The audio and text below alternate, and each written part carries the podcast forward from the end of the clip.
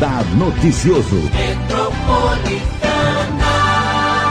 Dia 10 de julho de 2020.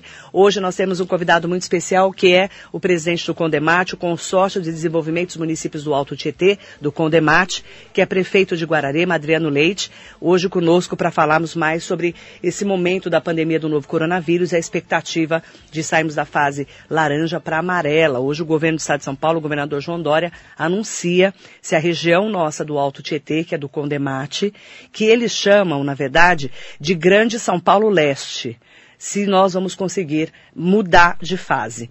Muito bom dia, prefeito. Prazer recebê-lo. Muito bom dia, Marilei. Bom dia, amigos, amigas ouvintes aqui da Metropolitana. Prazer muito grande participar com vocês do Radar e também, de antemão, já parabenizar a rádio por mais um ano. E conforme a mensagem que eu gravei recentemente para vocês, quero é, ressaltar aqui a importância desse veículo de comunicação para a história do jornalismo e de toda a nossa região. Muito obrigada, viu, prefeito? Agradeço. A rádio comemorou ontem 59 anos de trabalho, agora rumo aos 60, e nós estamos aí firmes e fortes no momento de pandemia, né, prefeito? Eu quero até que você analise os números aqui da região do Alto Tietê, porque a expectativa é muito grande de que o governador hoje anuncie a nossa região, que é Mogi das Cruzes, Suzano, Poá, Ferraz de Vasconcelos, Itacoaxetuba, Biritiba Mirim, Guararema, Salesópolis, Santa Isabel, Arujá, Guarulhos e Santa Branca, que eles chamam de Grande São Paulo Leste, que essa região saia da fase laranja para amarela. Como que vai ser feita essa análise e qual a sua expectativa?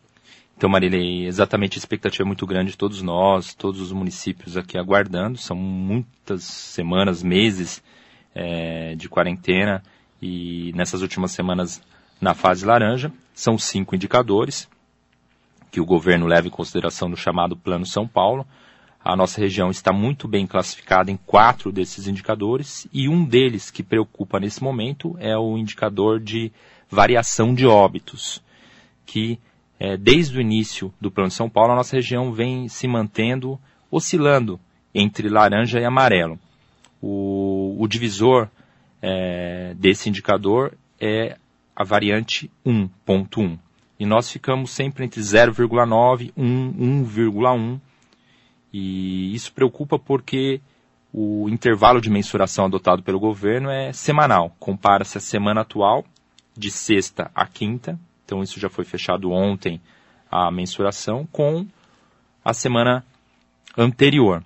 O Condemate tem acompanhado diariamente, com muita dificuldade, é, e tabulando esses dados, porque são estatísticas difíceis de conseguir com a precisão e é, dentro dos critérios que o governo adota no chamado censo Covid, que é o oficial. Então, números extraoficiais apontam que nós estamos muito no limite. Uhum. Tivemos é, notificações de óbitos essa semana, em um número superior à semana anterior, mas esses são óbitos, Marilei, como nós conversávamos há pouco, de retroalimentação. Isso tem sido muito complexo na pandemia. Por quê?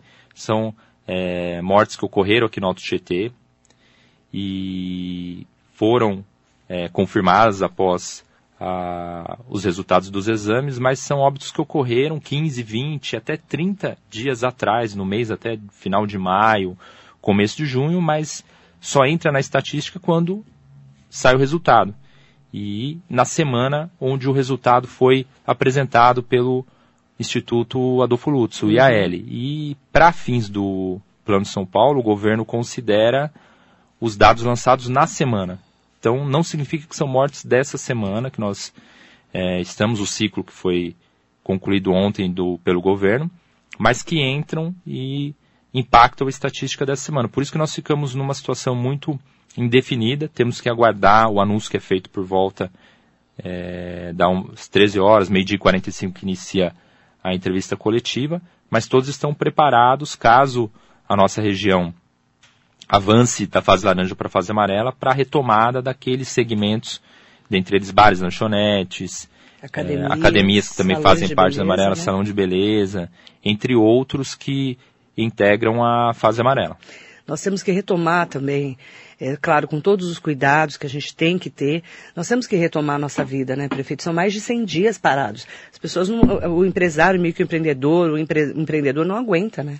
Não aguenta. Todos os é, comerciantes, prestadores de serviços que fazem parte da, dessas categorias que nós estamos há pouco, já fizeram de tudo, já se seguraram de todas as maneiras é, para tentar sobreviver durante esse período de quarentena. Mas chegou num, no patamar da, da crise que ninguém consegue superar em termos econômicos esse momento, essa paralisação, o desemprego, e a economia que segue, em alguns aspectos, muito estagnada. É, tá tudo parado, as pessoas estão muito preocupadas.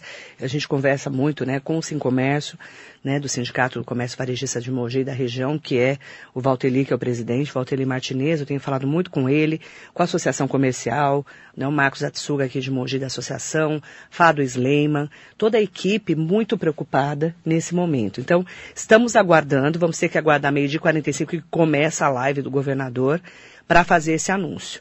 E está, já estamos todos preparados, a gente vê que está todo mundo se preparando para voltar, né? esses Exatamente. setores, né? Os municípios já estabeleceram os protocolos, prepararam os decretos, isso até na semana anterior, Já é, estamos todos discutindo, preparados, e nessa fase amarela também é, será permitido com restrições as chamadas é, escolas de idiomas, de cursos profissionalizantes que não fazem parte do ensino regular. E o regulamento do Plano de São Paulo, nesse aspecto, ele traz um fator muito complicado, Marilei. Dos cinco indicadores, se apenas um estiver num patamar menor, ele impede a região de avançar de fase, mesmo os outros quatro indicadores estando muito bons. E é o nosso caso. Nós estamos com quatro indicadores entre amarelo e verde, inclusive taxa de ocupação de leitos de UTI, mas esse indicador de óbitos por força eh, das estatísticas da retroalimentação, como explicamos, nos deixam ainda num limite muito tênue entre laranja e amarelo. Por isso que temos que aguardar, é difícil cravar qualquer prognóstico. E essa questão de faseamento vai longe ainda. Então nós vamos ter que ficar semanas pós semanas acompanhando, estudando é, indicadores, estatísticas para seguir dentro desse plano, mas é, não tem outro modelo. O faseamento é a única forma. Todas as cidades, nós já discutimos isso aqui, que tentaram de alguma forma implementar é, outro tipo de faseamento, adiantar, antecipando alguns segmentos, tiveram problemas, inclusive com o Ministério Público do Estado interferindo. Isso não só no estado de São Paulo, né? Em outros estados também, no norte, no nordeste, eh, se repetiu em grande quantidade e isso dificulta também a atuação dos prefeitos. Eu quero chamar a participação das pessoas que estão acompanhando aqui pelo Facebook, pelo YouTube, pelo Instagram, pela Rádio Metropolitana. Pode mandar o WhatsApp para 945452690, ligar para nós o 47992888, mandar um bom dia para Lilian Carla Castro, bom dia. Cabo Chico, parabenizando a rádio pelos 59 anos, muito obrigada. Donizete Santos, Nelson Prado Nóbrega, Alice Tepedino, mandar bom dia também para todo mundo que nos acompanha. E o Jair Pedrosa mandou um recado aqui. Bom dia, Jair. Bom dia, Marilei. Flexibilizar ainda mais. Vejo esses números publicados na capa do diário de hoje. Diário de Mogi, que ele está falando. O número de mortes causadas pela Covid-19 tem oscilado na região, mas os dois dígitos ainda predominam. Ontem, por exemplo, foram 15 óbitos com os nove anterior. Ele colocou os nove do dia anterior e totalizam 743 vítimas no Alto Tietê. Os infectados somam 9.921. Eu sei porque eu já li o jornal bem cedo, viu, Jair? Mas é importante falar é, que ele deu um destaque aqui que eu quero entrar no assunto com o prefeito. A cidade de Itacoaxetuba, que tinha sido orientada a recuar na flexibilização, registrou um volume recorde e de 414 confirmações da doença no período de 24 horas. É, Eu entendo todos esses números, mas são números, quando a gente fala nesse plano São Paulo, é, são cinco quesitos, não é, prefeito? É, e eles só flexibilizam se realmente tiver no equilíbrio, é isso? Exatamente, mas não é uma média, como eu destaquei. Se um dos cinco indicadores estiver, é, digamos assim, numa fase ah, anterior, ou seja, com dados é, não suficientes, você fica limitado de avançar de fase por conta daquele único indicador que ainda está ruim. É isso que tem acontecido. Aconteceu numa semana conosco com óbitos, na outra Isso. com internações, e agora pode ser que aconteça de novo por questões de óbitos. É importante destacar os dados da imprensa da nossa região, muitas vezes eles trabalham é, com os municípios sem considerar Guarulhos. Então, o que aparece nessa mensagem, é. que deve ser conteúdo do diário, diário de Mogi. não considera Guarulhos. E o Plano de São Paulo considera o, Guarulhos. Considera Guarulhos no que eles chamam de é. Grande São Paulo Leste. Grande São Paulo Leste. Tem que tomar cuidado porque essa conta é feita para todos os municípios, inclusive incluindo Guarulhos. O número de leitos, o número de ocupação de leitos, de enfermaria, de UTI para Covid. É, ontem eu entrevistei o Miquil, que é o coordenador né, de toda a rede de da saúde, Secretaria né? De Estado de Saúde. Secretaria de Estado de Saúde. Foi a entrevista mais esclarecedora que eu fiz até agora sobre esse assunto, porque ele é técnico, né?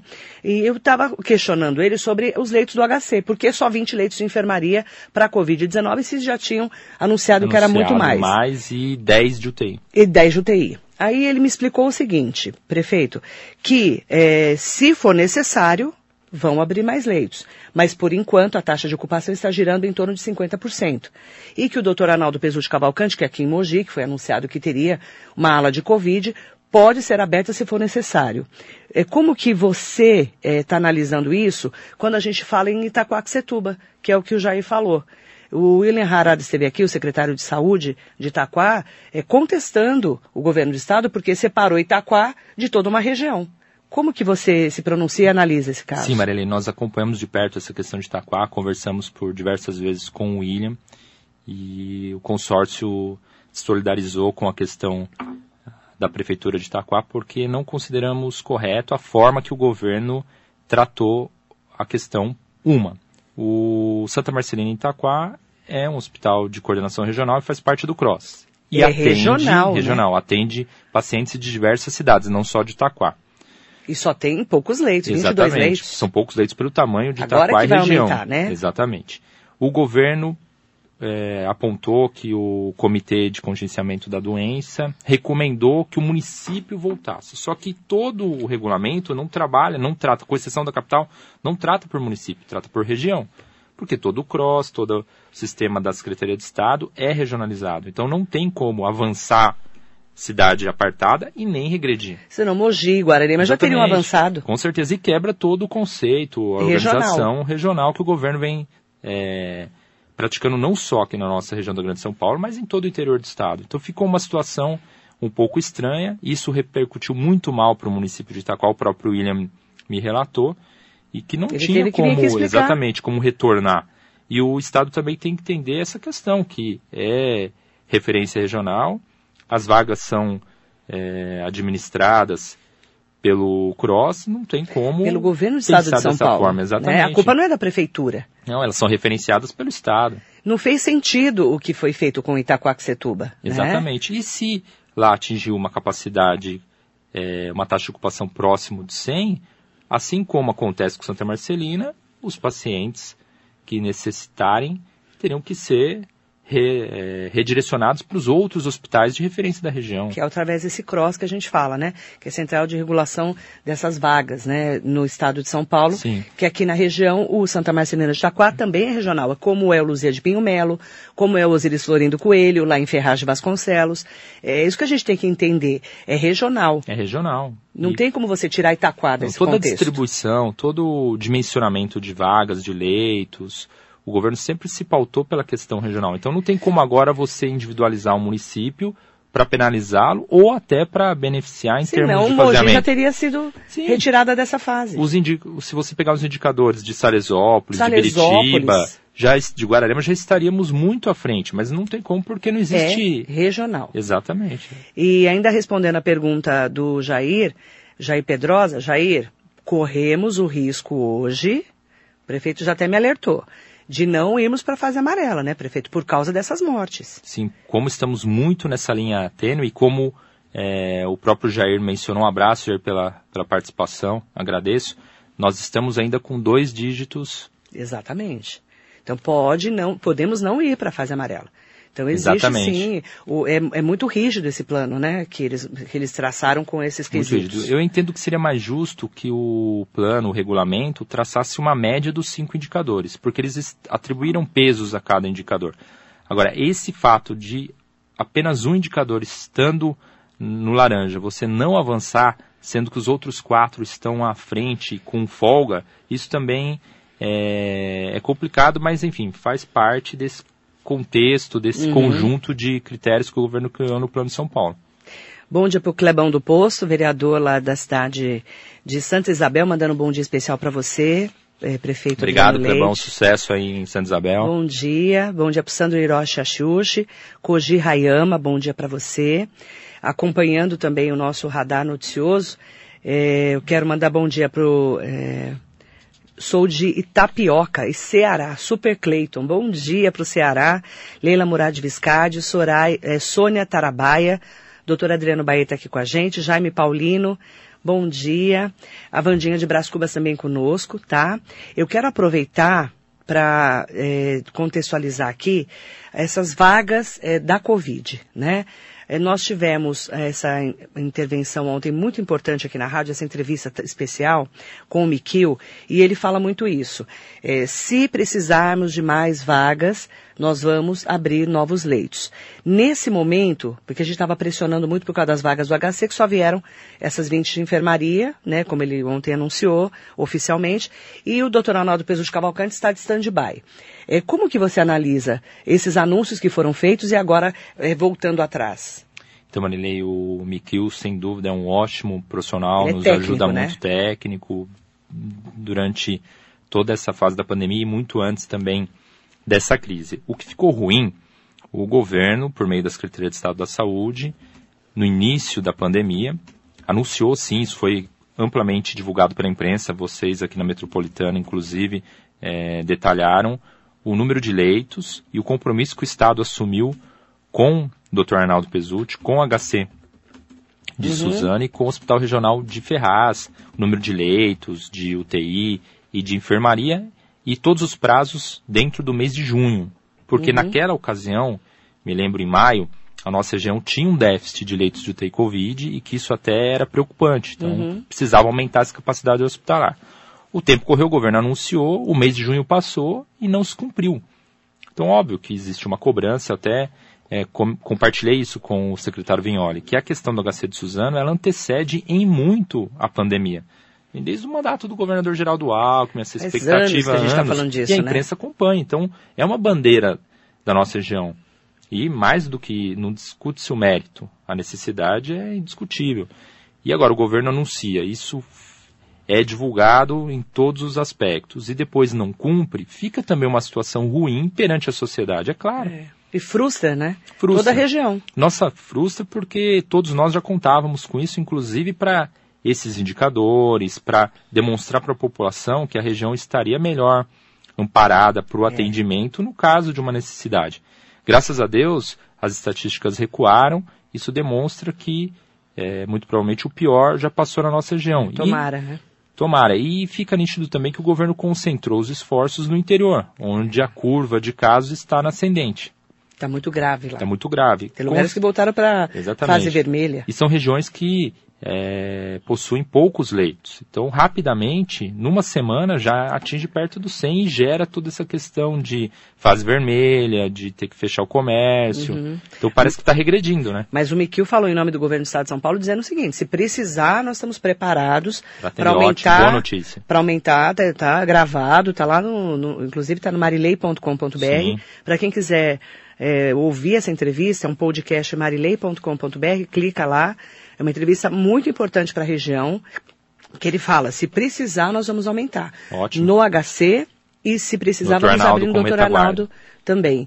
E ele fala da, da importância da região por causa do Hospital de Campanha de Mogi, que ajudou bastante, e o Hospital de Bras Cubas. De Bras Cubas. Que está usando para a região toda. Sim, atende essa Curitiba, retaguarda, atende né? Guararema, Salisópolis. E vocês lá em Guararema, como é que está a situação em Guararema, como prefeito de Guararema? Como é que estão os números lá? Então, é, a nossa retaguarda, a nossa estratégia, plano assistencial, tem dado certo dentro daquilo que nós imaginávamos. O município optou por montar um centro de atendimento Covid para pacientes de primeiros sintomas. Isso foi assertivo, tanto que ontem o Ministério da Saúde alterou, Marilei, a recomendação. Antes o Ministério recomendava que os pacientes apenas com sintomas mais agudos procurassem o serviço de saúde. Agora, nos primeiros mudou sintomas, protocolo. mudou o protocolo. Então, nós temos um centro que fica na escola profissionalizante, que tem ah, atendido na média de 15 a 20 pacientes dia, de segunda a sábado, das 7 da manhã às 19 horas, para pacientes de primeiros sintomas. A Santa Casa, que já é de média complexidade, e aquela parceria que deu muito certo, salvou vidas, com o Santa Maria de Suzano, que é a nossa retaguarda, uhum. por meio daquela parceria é, inédita que nós desenvolvemos, para os casos mais graves, inclusive para a necessidade de leitos de UTI Covid. Então, essa estrutura tem funcionado desde o mês de abril uhum. e é uhum. isso que tem nos dado condições de dar uma resposta boa com relação à crise na nossa região. Estamos na casa de 20 óbitos e aproximadamente 200 casos positivos confirmados e outros outras dezenas aguardando resultado. E o direcionamento de vocês, lá tem então o hospital que recebe, né, esses pacientes que estão com algum tipo de sintoma, que é na escola profissionalizante que vocês transformaram. Se essa pessoa ficar mal, ela é direcionada também para. Já tem uma ambulância que fica exclusiva para poder levar. Para poder levar tanto para Santa Casa de Guararema, para caso de uma internação ou de algo mais, de exames mais aprofundados, quanto para Suzano, para caso de UTI que nós usamos com vários pacientes já lá no Santa Maria de Suzano, Maria que de vocês Suzano. fizeram um, um contrato para esse tipo de tratamento. Exatamente, que depois o governo do estado e o prefeito da capital também adotou essa metodologia, que basicamente é o poder público, municipal ou estadual, adquirindo leitos da rede particular. Que pode nesse momento de Isso pandemia. pode, a gente fez contrato, está tudo legitimado, totalmente transparente. E é importante... Para salvar vidas, principalmente que o município não tem leitos de UTI e nós sabíamos que a região ia sofrer uma sobrecarga muito grande. E você tinha que se respaldar de que os pacientes de Guararema iriam ser bem, bem atendidos. Com certeza. Se precisarem de uma UTI Isso de Covid, mesmo. certo? Tem, vários foram para lá, né? Vários pacientes foram para lá e muitos que já tiveram alta depois nos procuraram agradecendo. E isso demonstra que o trabalho tem sido bem feito e só de salvar essas vidas já vale muito a pena o nosso esforço e eu fiquei muito satisfeito porque eu ouvi relatos desses pacientes dizendo que o hospital fez um ótimo trabalho, atendimento humano de uhum. qualidade, uma ala nova. Então tudo isso colaborou para a qualidade do serviço. Bom dia, Osni Garcês, querido. Bom dia a todos. Um beijo para você. Um grande abraço para Adriano Leite. Ele sempre muito focado, que faz a cidade de Guararema um exemplo de administração, dando continuidade aos que o antecederam. Deus o abençoe. Beijo, Osni, querido. Saudade de você também. Bom dia, né? Bom dia, Osni. Um abraço aí, Osni, que é um grande batalhador aqui na nossa região. Desejo todo sucesso aí nos seus projetos. Cidinha Cabral, bom dia. Heloísa Moreira, bom dia para você também. E eu quero aproveitar para falar que o prefeito de Guararema, que é presidente do Condemate, vai ter uma reunião hoje, 9 horas da manhã, aqui na sede do Condemate, que fica em Mogi das Cruzes, né? Que vai ter um, uma da, um dos itens da reunião vão ser contratos emergenciais de recursos da Covid-19 falar um pouquinho sobre esse assunto, prefeito, porque a gente tem visto muito assim, o, teve superfaturamento. Rio de, de Janeiro, Distrito Federal. O, a, o Witzel está até com problema de impeachment, né? Com certeza. Tá um rolo danado como, qual que é a diferença desses contratos? Como é que vai ser essa aula que vocês vão receber hoje? Porque é um recurso carimbado para a Covid, né? Isso mesmo, Marili. Saindo aqui dos estúdios da Metrô, iremos para a sede do consórcio aqui em Mogi. E na nossa pauta, um dos pontos de destaque, vamos receber o Dr. Francisco, que é especialista em direito público, que vai tirar dúvidas, explicar aos prefeitos e representantes dos municípios essa questão dos recursos carimbados, porque tanto o governo federal quanto o governo estadual disponibilizaram recursos específicos. Temos a questão da calamidade pública que foi decretada, reconhecida pela Assembleia, mas o Tribunal de Contas e os demais órgãos de fiscalização, naturalmente, estão com foco muito grande na fiscalização desses recursos e por serem situações novas também, às vezes é, nos deparamos com dúvidas de interpretação Muitos desses recursos foram viabilizados e o governo não estabeleceu nenhuma norma instrutiva, nota técnica que explique para que pode ser usado. Então sempre tem dúvidas. Pode para custeio? Pode pagar folha? O município montou um hospital de campanha, esse recurso pode pagar diretamente é, esses serviços, locação dessa estrutura, medicamento e outras contratações que os prefeitos é, da nossa região tiveram que fazer de maneira acelerada para combate e enfrentamento da crise. Então é um tema bastante oportuno. Estamos acompanhando, como você destacou muito bem, Marilene, em diversos estados, é, operações sendo desencadeadas para fiscalizar, investigar possíveis erros, fraudes na aplicação desses recursos. Nós tivemos também um exemplo. O governo disponibilizou a todos os municípios já a primeira parcela daquele reforço, aquele complemento do FPM pelas perdas da crise. Fundo de participação dos municípios. Isso. Um reforço porque esse fundo foi é, diretamente impactado pela crise, baixa na receita. E parte desse recurso é específico para a Covid. Você pode pagar folha, pode pagar terceiro setor, que é muito comum OS na saúde, os contratos de gestão. Então tudo isso gera é, dúvidas e todos os prefeitos tiveram que correr para fazer contratações emergenciais nesse momento. Então é, é fundamental esse cuidado para não recair em erros que possam comprometer os gestores e as prefeituras da região. Mesmo porque tivemos queda na arrecadação de praticamente todos os municípios Muito do país, porque as pessoas não têm dinheiro para pagar imposto nesse momento de pandemia, não é, prefeito? Tivemos, inclusive, que adiar os vencimentos, porque as pessoas não adiar tinham como pagar em muitos casos. Exatamente. Lá em Guararema não é diferente. Não é diferente, nós adiamos vencimentos de PTU e de SS desde março, abril até agora. As receitas também dos demais entes foram afetadas, ICM, é, é, o FPM, uhum. royalties da Petrobras, sem dúvida. O próprio ISS também, que é uma receita municipal. Sobre serviços, porque para tudo. Para tudo. Exato. E, e Guararema tem um diferencial, é uma cidade turística. Sim. Né? Lá parou tudo, né? Parou a parte turística, infelizmente. Foi a nada. primeira a parar e deve ser a última, uma das Como últimas é que vocês a retornar. estão fazendo lá, então, prefeito? É, nós já, o Brasil já vem de uma crise pós-crise, né? 2016, 2017. Então já não foram fáceis para nós. Foram né? fáceis, uma crise interna. Agora a gente está enfrentando uma crise internacional. E da crise inicial que nós enfrentamos, todos os prefeitos, e Guararema nós fizemos muito isso, enxugamos a máquina, reorganizamos todo o orçamento.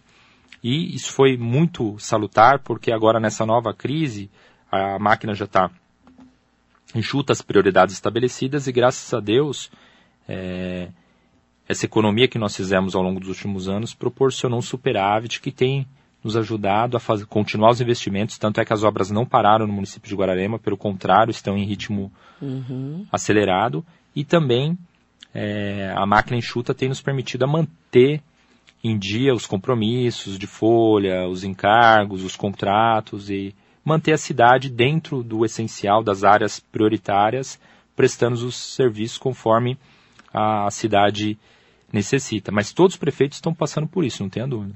E as eleições, que agora vão ser 15 de novembro, primeiro turno, se tiver segundo turno vai ser no final do mês de novembro. Como é que isso, a sua análise desse impacto para as pessoas para você que não, que você não é candidato à reeleição porque você já é reeleito.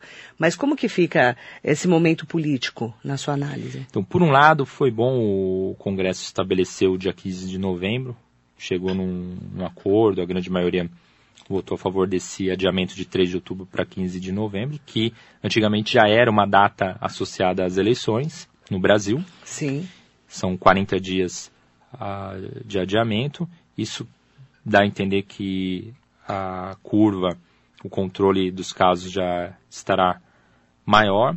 E também é importante porque agora todos os partidos, todos os pré-candidatos trabalham com uma data concreta. Uhum. Mas por outro lado, eu sinto o eleitorado, e um meio político bastante é, inseguro, e isso é natural, com medo do, da trans, do contágio. Então muitas pessoas ficam se perguntando, mas como que eu vou ser candidato, como que eu vou fazer campanha? Eu tenho muito eleitor em área afastada rural, que tem aquele corpo a corpo, é tradicional isso em campanha. Uhum. Por isso que está bem claro, é, estamos num processo eleitoral que vai ser totalmente atípico, com uma tendência de os meios digitais prevalecerem, como já uhum. é, experimentamos nas eleições anteriores de 2018 18. e 2016 também, e acredito que a cada ciclo eleitoral isso vai mudando, é muito dinâmico. Mas vai ser uma eleição muito diferente. Muito diferente, em todas as cidades, seja de pequeno porte, as maiores que têm segundo turno. Então, a gente não sabe como vai ser essa, é, essa campanha. É um cenário totalmente anormal, né? É, porque a gente pode aglomerar, não pode fazer eventos, grandes reuniões, não vai poder. E eu não vejo também a população com esse foco. Não. O foco é combater a, a pandemia, a retomada da economia, que é fundamental. E se cuidar. se cuidar. Eu acredito que quando a campanha chegar naquela reta final, daí o, o tema por si só, que é muito forte, ele, Uhum. ele cresce e toma conta do noticiário, dos comentários. Mas enquanto esse momento não chegar, a campanha vai ficar em segundo plano, não tenha dúvida. E quem que o seu grupo, que é o do PL, vai lançar lá em Guararema? Então, Marilene, nós estamos trabalhando para, dentro desse mês, anunciar a nossa chapa de prefeito e vice. Já estamos com as chapas de vereadores também é, bastante amadurecidas, fazendo todo aquele trabalho prévio que é necessário para preparar o- as convenções, os registros das candidaturas. Nós temos alguns nomes sendo testados e acompanhados por meio de pesquisas, que é a metodologia mais é, assertiva para essa fina- finalidade. Mas o mais importante, como nós estamos no dia a dia transmitindo a- aos nossos eleitores, aos nossos representantes políticos, que ali é um trabalho de grupo, que vem desde a época do Arão Conceição, do deputado André do Prado, do deputado Marcelo Alvini. Eu tive a oportunidade nesses últimos anos de dar sequência nesse trabalho. Então ali nós temos um grupo fortalecido, unido, que tem um pensamento é, que sempre prevaleceu de prosperar a cidade, de melhorar é, os bairros, todas as áreas de maneira nivelada.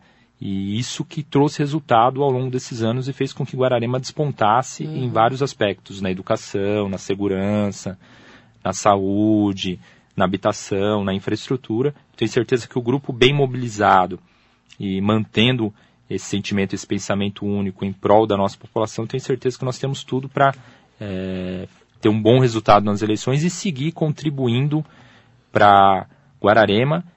Toda cidade tem pontos a melhorar, a oportunidade de melhoria. Nós vamos trabalhar em cima disso com pés no chão, com bastante é, afinco, para fazer o melhor pela nossa população. Eu quero mandar um bom dia para o Washington Ralé, agradecer muito o prefeito Adriano Leite. Nós vamos acompanhar hoje o anúncio do governador João Dória nas lives que ele faz, né, anunciando se realmente o Alto Tietê vai para a fase amarela, para trazermos todas as orientações para os nossos ouvintes aqui. Agradecer muito a sua entrevista. Estamos acompanhando o, o dia a dia, né? Esperamos realmente que este, estejamos passando por esse momento mais crítico, que essa é a nossa expectativa. E agradeço muito a sua entrevista. Obrigada, prefeito. Eu que agradeço, Marilei. O consórcio tem feito um trabalho muito importante em, nesse contexto da crise. Quero agradecer a todos os prefeitos que participam conosco, que têm esse entendimento uh, da união, do trabalho em bloco e respeitando uh, as diferenças partidárias, as peculiaridades de cada cidade. A equipe técnica do consórcio também, que contribui bastante. Uh, enfrentamos dificuldades, até esse diálogo com o governo do Estado é fundamental, na presença do Miquil, dos nossos parlamentares, da equipe da Casa Civil. Naquela ocasião em que a nossa região ficou na fase laranja e nós não entendemos o porquê, nós fizemos alguns questionamentos. Eu também esclareci à Casa Civil que o Ministério Público Federal, na pessoa do Dr. Guilherme, tem acompanhado uh, os desdobramentos da crise aqui na nossa região. O próprio Dr. Guilherme tomou a iniciativa de procurar os prefeitos no início da pandemia. Ele provocou videoconferências com todos os municípios, fez ata disso e desde então ele passou a acompanhar e tem sido parceiro nessas questões. E nós precisamos de todos os entes, todos os representantes unidos, porque não é fácil enfrentar essa batalha. Temos sim alguns momentos que os números não batem, que nós ficamos um pouco é, sem entender o motivo pelo qual a classificação não, não mudou, mas o importante é combater, é priorizar vidas, priorizar a questão da saúde. Isso todos os prefeitos estão fazendo. Eu vi uma entrevista de uma técnica do Ministério querendo atribuir aos governadores, aos prefeitos, um excesso de morte, que não uhum. permitiu certos tratamentos, mas isso você nota que não tem. É, isso não prevalece ou não teria uh, alcance dentro da, do sistema público de saúde se não partir do, do ente maior. Uhum. Então tudo isso repercute muito, mas eu posso dizer aqui, pela experiência do consórcio, que todos os prefeitos estão sendo guerreiros e batalhando. Você também já entrevistou todos aqui. Uhum. A gente sabe que com dificuldades financeiras e todas as demais, é, todos os demais problemas que a crise apresenta e prejudica, mas cada um está fazendo o seu papel e vamos seguir firmes aí nessa batalha. Conte conosco. São 10 anos o Condemate, né? São 10 anos agora, em 2020. Nós estamos editando um material especial, uma revista que conta essa trajetória, desde o surgimento, todos os momentos, os presidentes, as conquistas, uhum. até esse momento. Em breve vamos apresentar esse material também para a imprensa. Manda bom dia para Cláudia Pereira Bondanza, Marcelo Lima, Dudu Ribeiro, família, é, família Sambaá, sempre acompanhando a Marilei. Hoje em especial um abraço para esse grande amigo Adriano. Bom dia, prefeito. E mandar bom dia para todo mundo que nos acompanhou. Muito obrigada, prefeito. Obrigado, Marilei, mais uma vez. Agradecer a todos os colaboradores, toda a população guararemense que nos acompanha, nos prestigia, a todos do Altietê, do consórcio. E estamos sempre à disposição. Muito Só obrigado. chamar. Obrigado mesmo, parabéns. Obrigada, viu?